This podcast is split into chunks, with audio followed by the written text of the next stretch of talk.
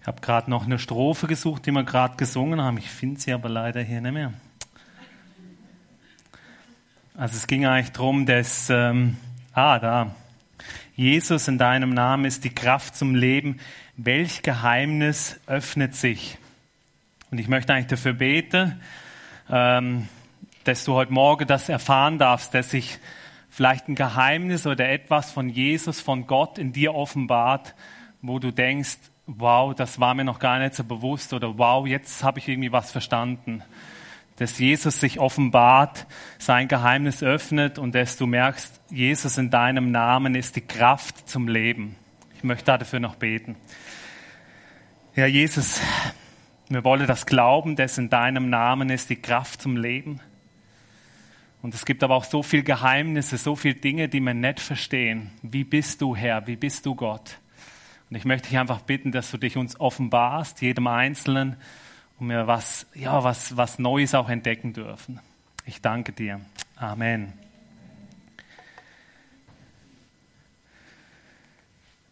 Es geht heute um den Psalm 23.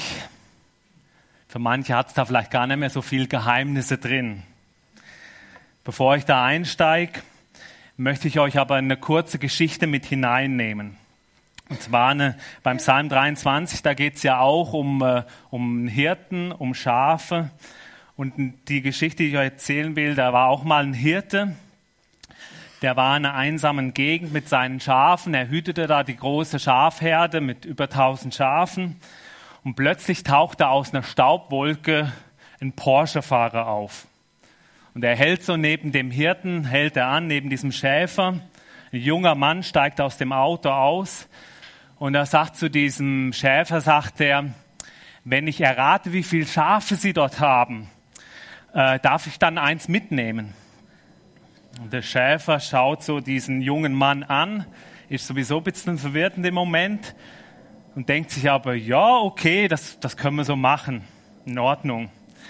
Und dann der junge Mann nimmt seinen Laptop raus, äh, geht ins Internet rein, verbindet sich mit der NASA-Seite, äh, geht dort auf so ein Navigationssystem, tippt da hin und her, äh, tippt Sachen in seine Excel-Tabelle hinein, hat dann Unmengen an Formeln und er hat so einen kleinen super Drucker bei sich, druckt äh, druckt dann schnell was aus und zeigt dann zu dem Schäfer das Blatt hin.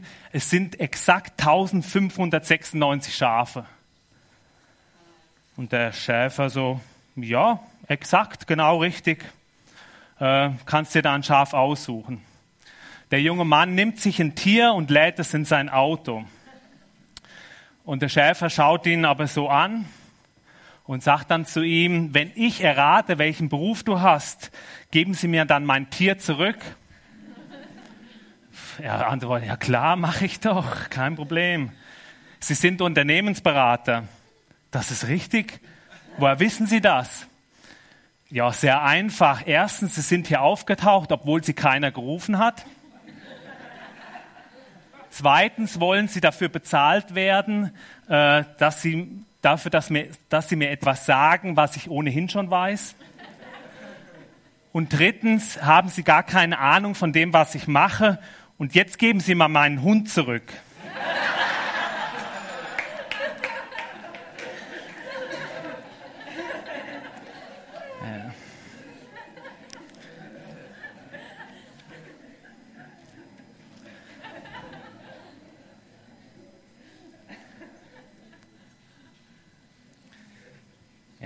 Hunde sind manchmal zum Verwechseln ähnlich. Gerade so Hüterhunde werden extra gezüchtet und sehen dann Schafen recht ähnlich. Psalm 23. Ich lese uns äh, diesen Psalm vor. Ihr könnt ihn hier vorne mitlesen oder innerlich mit, mitgehen. Der Herr ist mein Hirte. Mir wird nichts mangeln. Er weidet mich auf einer grünen Aue und führet mich zum frischen Wasser. Er erquicket meine Seele. Er führet mich auf rechter Straße um seines Namens willen. Und ob ich schon wanderte im finsteren Tal, fürchte ich kein Unglück, denn du bist bei mir, dein Stecken und Stab trösten mich. Du bereitest vor mir einen Tisch im Angesicht meiner Feinde. Du salbest mein Haupt mit Öl und schenkest mir voll ein. Gutes und Barmherzigkeit werden mir folgen mein Leben lang und ich werde bleiben im Hause des Herrn immer da.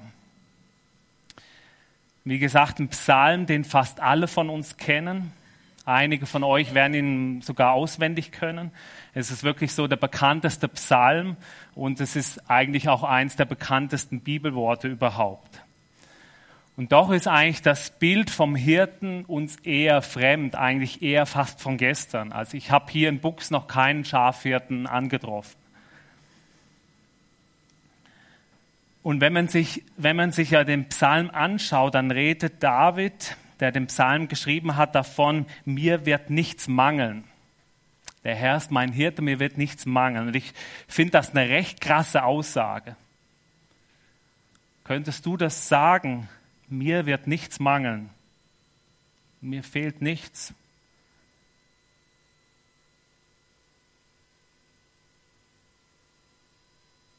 Mir fällt es schwer. Und vielleicht sind dir jetzt gerade Sachen in den Sinn gekommen, wo du merkst, hey, das fehlt mir oder daran leide ich gerade, dass ich habe da Mangel. Wir haben Mangel, Zeitmangel, Geldmangel, Gesundheitsmangel, Einsamkeit, Lieblosigkeit und so weiter und so weiter. Und eigentlich unsere ganze Industrie ist eigentlich auch sogar darauf angewiesen, dass wir Mangel haben. Ohne Mangel äh, bräuchte es die ganze Industrie gar nicht, um irgendwas herzustellen, weil dann hätten wir ja alles und bräuchten nichts mehr.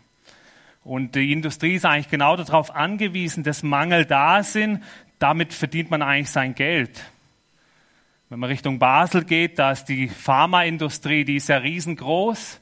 Da verdient man recht viel Geld, wenn man gute Medikamente herstellt, weil wir einfach auch Krankheit äh, gehört irgendwie dazu. Wir haben einen Gesundheitsmangel oder die Werbung versucht uns ständig eigentlich zu suggerieren, dass wir Mangel haben und dass wir doch eigentlich das brauchen. Wie wäre es denn mit einem neuen Fernsehen? Neues Smartphone wäre eigentlich auch mal wieder dran, oder bei dir? Was dir geht's vor, du hast nicht so viel Geld für einen neuen Fernseher, für ein neues Smartphone? Das ist doch kein Problem. Du kannst bei uns in Raten zahlen. Was, du hast gar kein Geld? Kein Problem, wir geben dir einen Kredit. Du kannst es später zurückzahlen. Was, du findest dich nicht schön? Hey, kein Problem. Schönheitsoperation. Einmal angefangen kann dir der Schönheitschirurg immer wieder einen neuen Mangel aufzeigen.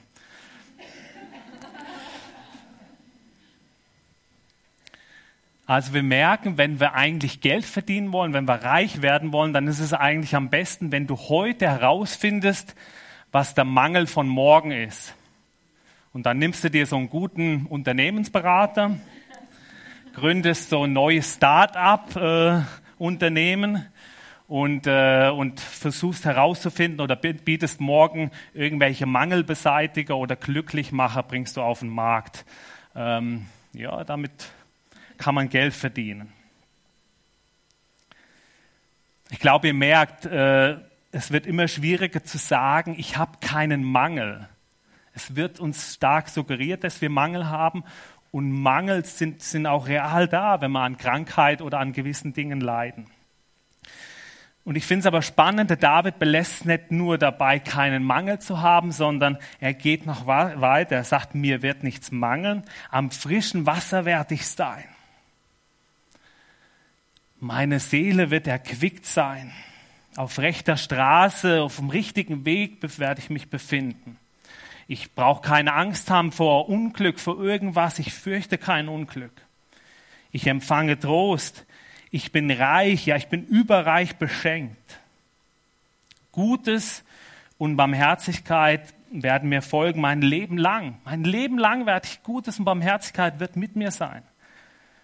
Und dann noch immer ein Haus zu haben bei Gott, immer bei ihm zu sein. Und ich habe mir so die Frage gestellt, wieso kann David das sagen? Er ist ja nicht blöd, er ist ja nicht naiv. Und wenn man ihn ein bisschen genauer anschaut, wenn man seine Geschichte kennt, dann merkt man eigentlich recht schnell, er kennt Mangel, er kennt Trockenheit, er ist mitten in der Wüste unterwegs. Er sagt in einem anderen Psalm, warum bist du so betrübt, meine Seele? Er weiß, was es bedeutet, vom rechten Weg abzukommen. Ehebruch hat er begangen. Er hat jemanden umbringen lassen. Also er ist recht vom, vom guten Weg abgekommen. Er hatte Feinde und er hat sich gefürchtet. König Saul ist hinter ihm her gewesen. Er hat wirklich Feinde gehabt und hat sich gefürchtet. Es muss also etwas mit diesem Hirten zu tun haben, den er da am Anfang erwähnt. Der Herr ist mein Hirte. Es muss irgendwas zu tun haben mit diesem Blick, den David auf diesen Hirten hat. Nach dem alttestamentlichen Sprachgebrauch war es üblich, dass Hirten oder Hirte auch ein Titel für den König war der König, der sein Volk führen und leiten sollte, wie, wie die Schafe ihre, äh, nee, wie die Hirte seine Schafe führen und leiten sollte, so wurde der Hirte, der Titel Hirte wurde gebraucht für, um das Volk zu führen und zu leiten. Oder die Pastoren sollen ihre Gemeinde führen und leiten. Da kommt ja auch dieser Titel her, Pastor lateinisch auf Deutsch Hirte. Also der Hirte würde als Königstitel auch gebraucht. Und David bringt das hier ganz klar auf den Punkt und zum, Ausdruck, äh, zum Ausdruck und sagt, der Herr ist mein Hirte. Nicht irgendein König oder so, sondern der Herr ist mein Hirte. Gott ist mein Hirte.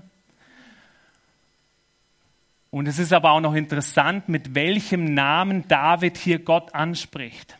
Denn im Alten Testament wir haben hier jetzt nur, da steht einfach Herr im Deutschen oder steht dann mal Gott, aber im Alten Testament hat es ganz unterschiedliche Titel, Namen für Gott, wie sich Gott beschreibt oder wie, wie auch charakterisiert wird.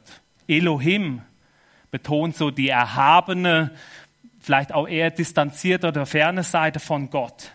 Zebaoth, der Gott Zebaoth, macht deutlich, dass wir einen starken und mächtigen Gott haben. El Shaddai erinnert uns daran, dass Gott, dass Gott ein allmächtiger Gott ist. Und hier im Psalm 23, im hebräischen Urtext, da heißt es Jahwe. Jahwe ist mein Hirte. Und Jahwe hat die Bedeutung, ich bin der ich bin, ich bin der Gott, der vor euch da ist. Ich bin der Gott, der für euch da ist. Seine Stärke, seine Liebe und seine Barmherzigkeit behält Gott nicht einfach für sich, sondern er ist für dich da. Er ist für uns da. Und das hat er bereits in seinem Namen angelegt. Und darauf konzentriert sich David ganz stark. Gott ist für mich da. Gott ist für mich da. Und der David, der blendet das ganze Negative, blendet er gar nicht aus und tut so, als gäbe es keine Probleme und keine Krisen mehr mit, mit Gott, sondern er bringt eigentlich recht stark zum Ausdruck, auch wenn ich durchs tiefe, finstere Tal muss, auch wenn ich durch schwierige Phasen durch muss, ich habe keine Angst, denn ich weiß, du Herr bist bei mir.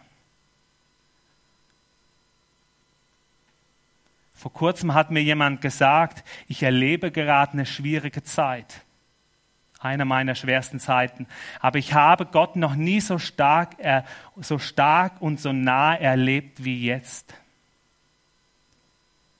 Viele Menschen erleben Gott am intensivsten, wenn sie Leid erfahren. Und es ist eigentlich auch kein Wunder, denn es macht einen riesengroßen Unterschied, ob ich mit Gott durchs dunkle Tal gehe oder ob ich allein da durchgehe. Ein großer Unterschied, mit oder ohne Gott, durch die Finsternis, durchs dunkle Tal. Und hier in dem Psalm ist gerade in der Tiefe, hier in diesem finsteren Tal, von dem der David spricht, in dieser tiefen Verzweiflung, gerade dort verändert sich was.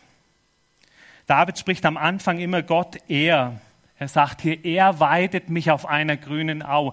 Er erquickt meine Seele. Er führt mich. Und dann geht's, und ob ich schon wanderte im finsteren Tal, fürchte ich kein Unglück. In dieser Tiefe sagt er dann plötzlich, denn du bist bei mir, dein Stecken und Stab trösten mich. Du bereitest vor mir einen Tisch, du salbest mein Haupt mit Öl und schenkest mir voll ein. Plötzlich ist da ein Wandel, dreimal eher und nachher in der Mitte, in der tiefsten Tiefe, fängt plötzlich das Vertrauen und die Nähe an. Da sucht David ganz bewusst die Nähe zu Gott. Er vertraut Gott und will Gott in meiner Krise ist, ist er ihm plötzlich ganz nah und er empfindet Gott auch nah, ganz nah bei ihm. Mir persönlich ist auch aufgefallen, wie ich eigentlich in schwierigen Momenten und auch in Krisenzeiten gerade diesen Psalm 23 immer wieder mir vor Augen führe und ihn eigentlich auch aufsage. Und wie ich versuche auch durch diesen Psalm, durch dieses Gebet die Nähe Gottes zu suchen oder auch irgendwo ja. Und ich habe das letztes Jahr eigentlich gemerkt vor Weihnachten, wo ich mir ja da mit der Motorsäge den Unfall gemacht habe und mir da an den Unterarm geschnitten habe und dann im Operationssaal war. Und äh, man hat mich ja örtlich betäubt. Wenn man gewusst hätte, dass ich äh, fast fünf Stunden im OP-Saal sein werde, hätten sie mir wahrscheinlich Vollnarkose gegeben. Aber so war ich halt knapp fünf Stunden immer beim Bewusstsein und ich hatte lang Zeit. Mir war es auch ein bisschen mulmig ab und zu mal. Und dann habe ich so gedacht, dann ist mir plötzlich der Psalm 23 in den Sinn gekommen und ich habe ihn mir immer wieder aufgesagt und gebetet. Und ich habe dann eigentlich gemerkt, wie mich das ruhig macht und wie ich gemerkt habe, ich, ich empfinde jetzt keinen Mangel. Es ist, es ist gut, Gott ist da, der Herr ist bei mir. In den letzten paar Wochen, letzten drei, vier Wochen erlebe ich es leider, dass ich dass ich äh, nachts um eins, zwei wache ich immer wieder auf und ich schlafe leider nicht gleich wieder ein, sondern bin wirklich zwei, drei, gab auch schon, dass ich vier Stunden wach war äh, und konnte nicht einschlafen. Und wenn das mal drei, vier Wochen der Fall ist, so wie momentan, ich weiß nicht mal genau wieso, weil mir geht es eigentlich gut, aber mit der Zeit wird man müde, man wird auch ein bisschen gereizter, man wird unkonzentrierter. Also ich spüre gerade Mangelsymptome eigentlich bei mir.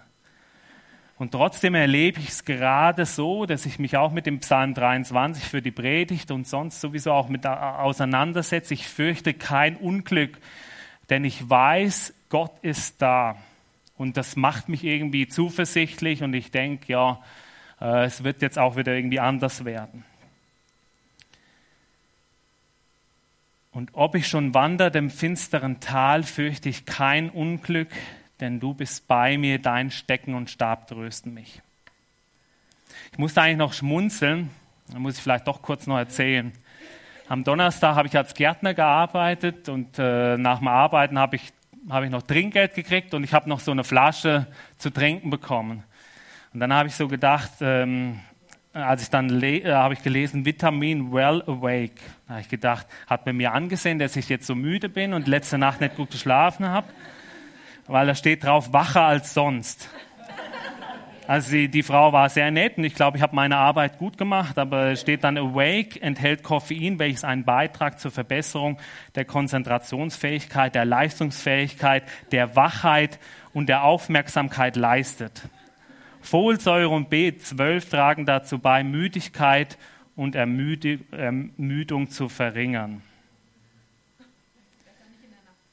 Genau, besser nicht in der Nacht trinken. Well awake, wacher als sonst. Ich, ich habe da eigentlich drüber geschmunzelt und heute Morgen habe ich noch so gedacht, da hat mir jetzt noch nie jemand so eine Flasche geschenkt, noch nie. Und ich habe so gedacht, ja, das, das war jetzt einfach Zufall. Aber vielleicht war es auch ein Moment, wo Gott mir sagen wollte, hey, ich bin da, ich bin da. Und äh, das äh, lasse ich dir jetzt einfach mal so übergeben. Also ich, ich musste schmunzeln, vielleicht ist Gott da auch mit dran schuld, dass ich das bekommen habe.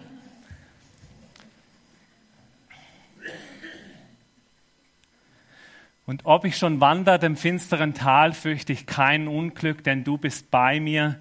Dein Stecken und Stab trösten mich dein Stecken und Stab, der Hirtenstock. Ich habe den Hirtenstock äh, zum Abschied von einem Hirten geschenkt bekommen in Nesslau. Das ist die Gemeinde, wo wir vorher waren, die Miriam und ich. Und wir haben dort Wir haben dort einen Hirten gehabt und der hat mir diesen Hirtenstock geschenkt. Und ich weiß nicht, vielleicht seht ihr manchmal, wenn ein Hirte so, hier oben hält es besser. Vielleicht seht ihr manchmal, wenn ein Hirte da so steht und äh, man hat das Gefühl, der schläft jetzt schon fast so. Und der Hirte, der Ruadi, hat mir erzählt, ähm, er hat mir erzählt, der Hirte schläft da nicht, sondern er ist eigentlich recht wachsam. Er hat eigentlich seine ganze Herde im Blick. Und wenn er eigentlich so da steht und man das Gefühl hat, er ist am Schlafen, dann äh, schaut er eigentlich so seine Herde ein Stück weit durch. Ist, ist da alles okay? Wie geht's, wie geht's meinen Schafen? Wie geht's eigentlich ihnen? Und hat da so den Hirtenstock und ist dort. Und der Hirtenstock hat eigentlich verschiedene, verschiedene Bedeutungen und es gibt verschiedene Arten von Hirtenstöcken. Es gibt auch einen Hirtenstock, wo es vorne so eine, so eine Schaufel dran hat. Und äh, die Schaufel dient eigentlich dazu, den Schafen Orientierung zu geben, weil es kann manchmal sein, dass die Schafe da vorne laufen, da vorne rechts geht es einen Abhang runter.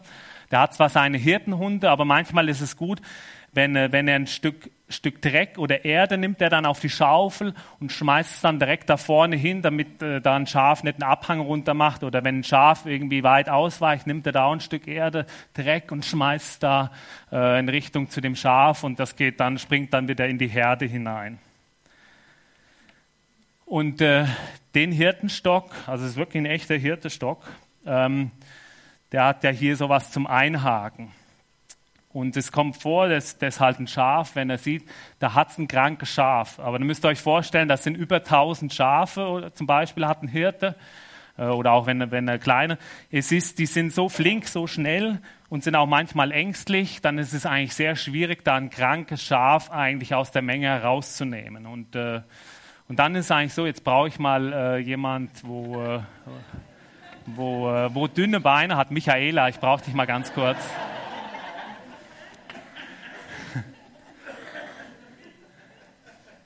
Also Michaela sieht jetzt fit und gesund aus, aber, aber dann ist es eigentlich so, dann ist da die ganze Schafherde. Also wir stellen uns vor, ihr seid jetzt die ganze Schafherde und die Michaela ist dann da mittendrin und rennt da. Und dann ist es eigentlich gut, wenn er dann ganz schnell, äh, ja, es ist immer noch, Schafbeine schon dünner, er zieht dann das Schaf, er zieht dann das Schaf raus. Das sieht im ersten Moment sieht's recht brutal aus. Also ich könnte das jetzt bei der Michaela auch machen, aber dann liegt sie da, darf sich wieder hinsetzen. Und ähm, er nimmt das Schaf raus und dann heißt es ja in unserem Text, heißt, denn du bist bei mir, dein Stecken und Stab trösten mich. So ein krankes Schaf, dem geht es nicht so gut. Und äh, krankes Schaf ist eigentlich froh, wenn es wenn es umsorgt wird, wenn es gepflegt wird, wenn man es wieder gesund pflegt und wenn man es tröstet. Es gibt ja so die schönen Bilder, wo, äh, wo, wo ein Hirte sein Schaf irgendwie auf dem Arm hat und es regelrecht tröstet. Also der, der Hirtenstock hat, hat eine starke Bedeutung auch wirklich vom Trost. Und, und für mich ist auch das Bild, vielleicht habt ihr das Bild auch schon mal gehört, das, äh, das in dem Psalm 23, das, der, denn du bist bei mir, dein Stecken und Stab trösten mich. Es ist ja interessant, wieso steht da jetzt nicht nur Stecken, sondern Stecken und Stab. Es gibt dann auch Leute, die sagen, ja, das ist, das ist wie das Kreuz, der Stecken und der Stab und Jesus, der für dich ans Kreuz gegangen ist, er ist nicht einfach nur gekommen, um zu sagen, ich will dich trösten. Jesus sagt ja von sich selber auch, ich bin der gute Hirte. Und er hat sein Leben sogar für die Schafe gelassen. Er hat sein Leben hingegeben. Jesus tröstet. Und Jesus gibt nicht nur Trost, er, er gibt Rettung, er ist Erlösung und er ist auch so der Zugang zu Gott. Durch Jesus haben wir eigentlich die Verheißung, Gutes und Barmherzigkeit werden mir folgen mein Leben lang und ich werde bleiben im Hause des Herrn immer da. Das ist für mich eine Verheißung und die, die erlebe ich auch immer wieder. Und die ist sicher ganz stark auch durch Jesus in mir drin. Manchmal ist es gut, wenn es Menschen hat, die, die einander helfen zu Jesus oder zum Kreuz hin. Manchmal ist es gut, wenn es irgendwie andere hat unter uns, die quasi Eigenschaften von einem Hirten einnehmen. Weil manchmal fällt es uns eigentlich schwer, selber zu Jesus zu gehen, zum Kreuz zu gehen, weil uns gar nicht bewusst ist, empfange ich da wirklich Trost? Ist das wirklich so? Empfange ich da wirklich das, was ich brauche? Letztes Wochenende, am Gemeindewochenende, haben wir uns auch auf den Weg gemacht zu einem Gipfelkreuz. Ich habe da ein paar Bilder mitgebracht, weil die fand ich jetzt, die fand ich recht eindrücklich. Wir sind Richtung Kreuz gegangen und die Miriam hat sich überwunden, ist mitgegangen, obwohl sie, obwohl sie eigentlich nicht mitgehen hätte müssen, weil sie hatte ein bisschen Höheangst. Aber sie ist trotzdem mit. Und dann gab es aber auch Momente, wo es nicht ganz einfach war, hochzugehen. Und dann war es eigentlich schön, wie es jemand hatte, der ihr die Hand gereicht hat und gesagt hat, hey, ich nehme dich mit oder ich reiche dir die Hand, also deute ich das jetzt, äh, ich reiche dir die Hand und mir nehme dich mit zum Kreuz hin.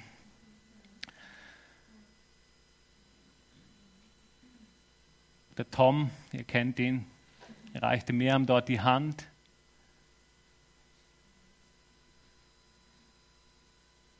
Und dann ging es weiter zum Kreuz. Felix hat sich auch sehr gefreut. Und andere, die mit dabei waren.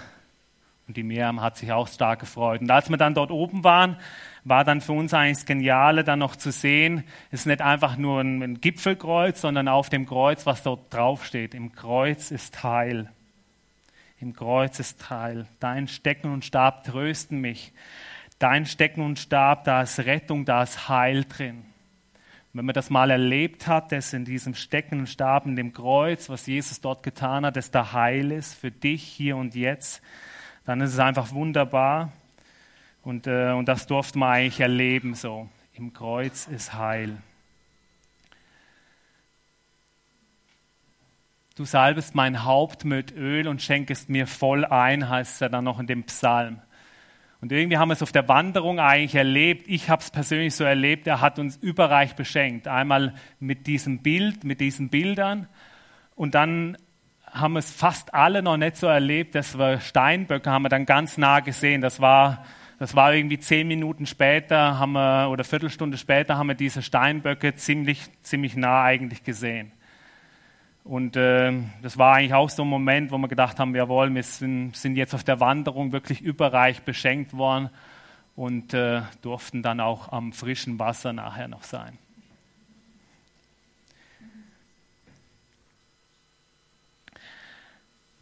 Der Herr ist mein Hirte, mir wird nichts mangeln.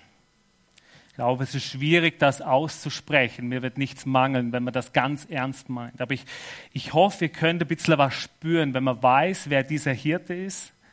Ich würde den Psalm jetzt auch ganz neu überschreiben. Ich würde nicht nur sagen, der Herr ist mein Hirte, sondern nach der Predigt würde ich sagen, der Herr ist da. Gott ist da. Gott ist ganz nah. Vielleicht merkst du es nicht, vielleicht spürst du es nicht, aber Gott ist ganz nah und wir haben das Privileg, bei ihm ganz nah zu sein, in seinem Haus immer da zu sein. Und äh, mich, mich, mich lehrt das auch, dieser Psalm, erwartungsvoll zu sein, vertrauensvoll auf Gott zu warten.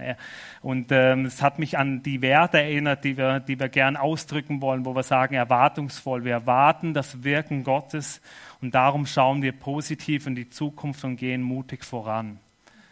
Und ich, ich wünsche euch das, Wer den Psalm noch nicht auswendig kann, es tut gut, wenn man den, wenn man den innerlich nicht einfach nur auswendig kann, sondern auch die Bedeutung noch mehr und mehr verstehen darf.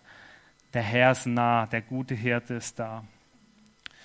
Wir werden jetzt noch einen Clip sehen, wo, wo einfach der Psalm 23 nochmal kommt und wo du einfach äh, das auf dich wirken kannst, lassen kannst. Wir haben dann nachher einen Augenblick von der Stille und äh, werden dann wieder in den Lobpreis einsteigen.